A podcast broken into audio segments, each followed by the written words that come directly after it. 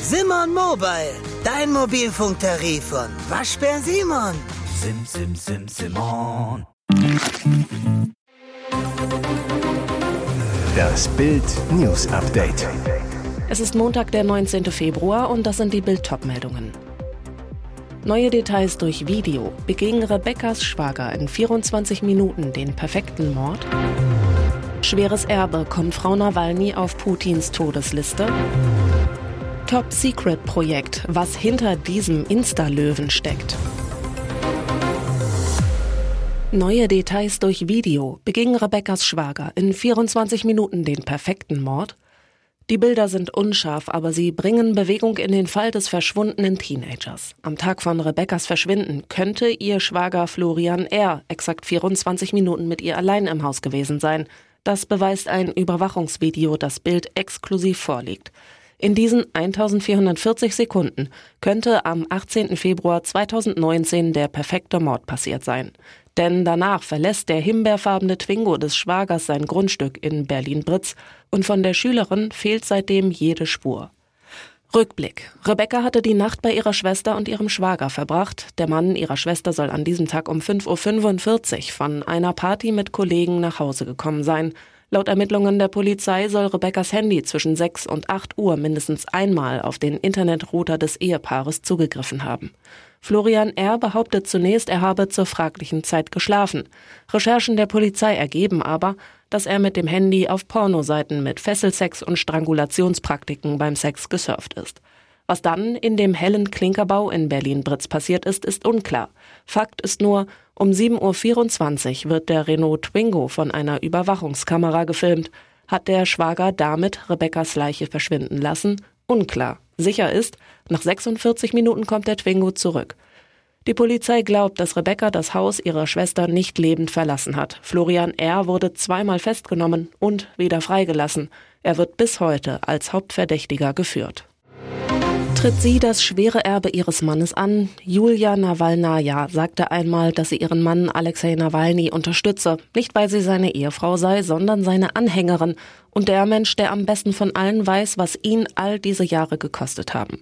Nun ist Kreml-Kritiker Alexei Nawalny im Gulag gestorben.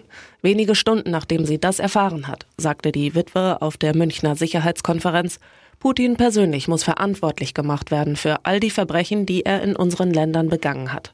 Sie verspricht, der Tag wird bald kommen. Ich richte meine Worte an alle Menschen auf der Welt. Wir müssen zusammenkommen und gegen diese Leute kämpfen.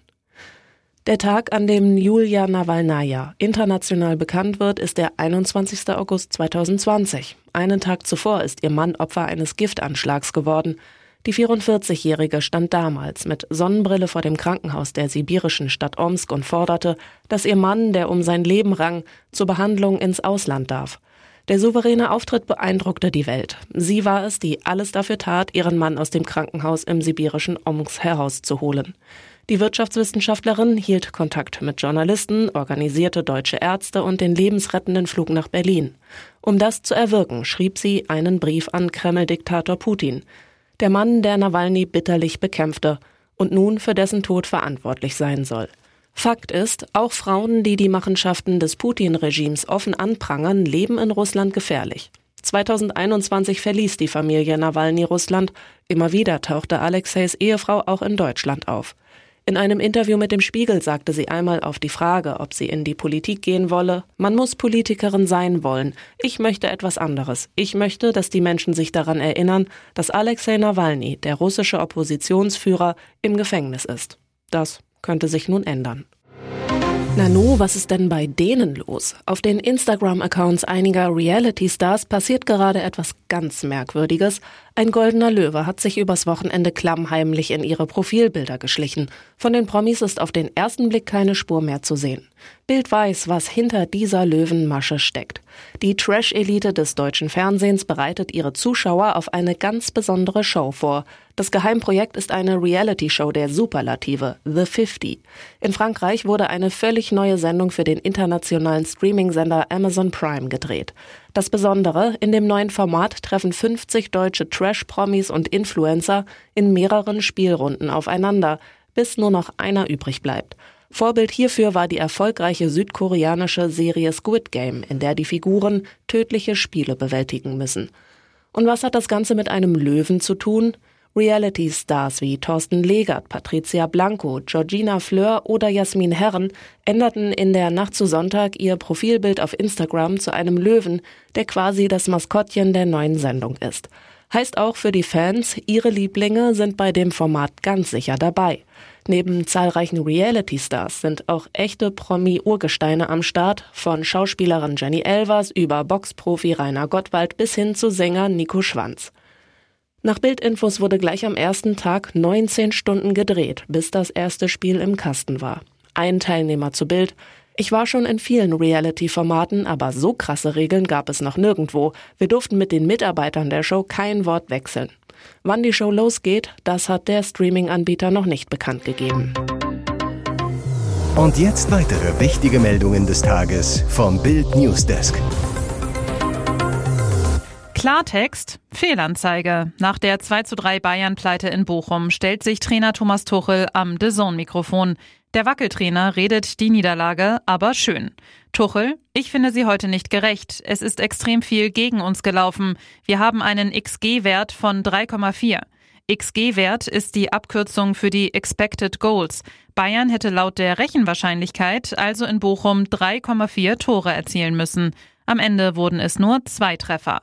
Vor allem Harry Kane versemmelte zwei Megachancen. Offiziell waren es sogar 3,6 erwartete Bayern-Tore. Tuchel erklärt weiter, wir hatten vier, fünf hochkarätige Chancen. Wir haben nie aufgehört, hohen Aufwand zu betreiben. Wir haben heute lange noch in Unterzahl gespielt. Heute ist viel gegen uns gelaufen. Es war nicht verdient.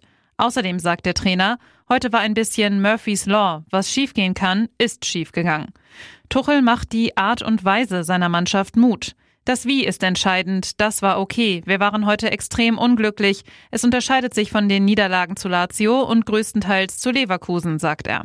Der Trainer schiebt es weiter aufs Spielglück. Er sagt, ich glaube, wenn wir das gleiche Spiel nochmal spielen, dann haben wir eine hohe Wahrscheinlichkeit, dass wir gewinnen. Werden die Bayern mit acht Punkten Rückstand noch Meister? Jetzt gerade ist es nicht so realistisch, sagt Tuchel. Aber letzte Saison haben wir bis zum Schluss dran geglaubt und haben gewonnen. Und bleibt der Wackeltrainer im Amt? Ja, wenn Sie mich fragen, dann ja. Und Sie fragen mich ja. Liebe deinen Nächsten und wenn der nicht will, dich selbst. Am Sonntagabend zog sich das leidige Thema auch durch das Dschungel-Nachspiel bei RTL. Die vergangene Beziehung zwischen Kim Virginia und Mike Heiter. GZSZ-Darsteller Felix von Jascherow reißt die Hutschnur. Er schimpft, ich kann dich nicht mehr hören, ey. Als Kim ihn immer wieder unterbricht, flucht er los. Lass mich doch mal ausreden. Meine Fresse, wie kann man so sein? Auch Heinz Hönig platzt der Kragen. Eure Sch kann man nicht mehr mit anhören. Im Verlauf des Abends schießen fast alle gegen Kim und auch im Camp selbst hatte die Krawallkandidatin mit ordentlich Gegenwind zu kämpfen. Was hilft, wenn alle gegen einen sind? Man liebt sich selbst. Und das zelebrierte Kim im Busch anscheinend auch körperlich, wie sie offenbarte. Wie wir wissen, klappte es nämlich mit einem Wiederaufwärmen der Matratzenspiele mit Mike nicht. Und auch ihre angebliche ehemalige Weltstar-Affäre The Weeknd stand im Dschungel nicht zur Verfügung. Grinsend packt Kim deshalb jetzt über intime Momente mit sich selbst aus. Ich meine, das Plumpsklo war eine schöne Umgebung, um ein bisschen Selbstliebe durchzuführen. Ihrer Meinung nach hat sie damit sogar für Ich bin ein Star, holt mich hier raus Geschichte gesorgt. Ich habe da Selbstliebe durchgeführt, anscheinend als erste Camperin jemals im Dschungelcamp, so Kim. Ihre selbstverliebte Forderung? Eine Extrakrönung für ihre Toilettenaktivitäten. Ich finde, dafür habe ich auch ein Krönchen verdient. Moderatorin Charlotte Würdig sorgte am Samstag für einen echten Schreckmoment. Sie teilte ein Foto aus einem Krankenwagen. Die Ex-Ehefrau von Rapper Sido hatte verdammtes Pech. Am Samstag postete sie ein Foto ihrer rechten Körperhälfte in ihre Instagram-Story. Zu sehen, an Charlottes Arm und auf der Krankenliege ist Blut. Auf ihr liegen zahlreiche Kabel. Aber das war es längst nicht. Auch ihr Knöchel ist fürchterlich angeschwollen, gleich der Größe eines Tennisballs.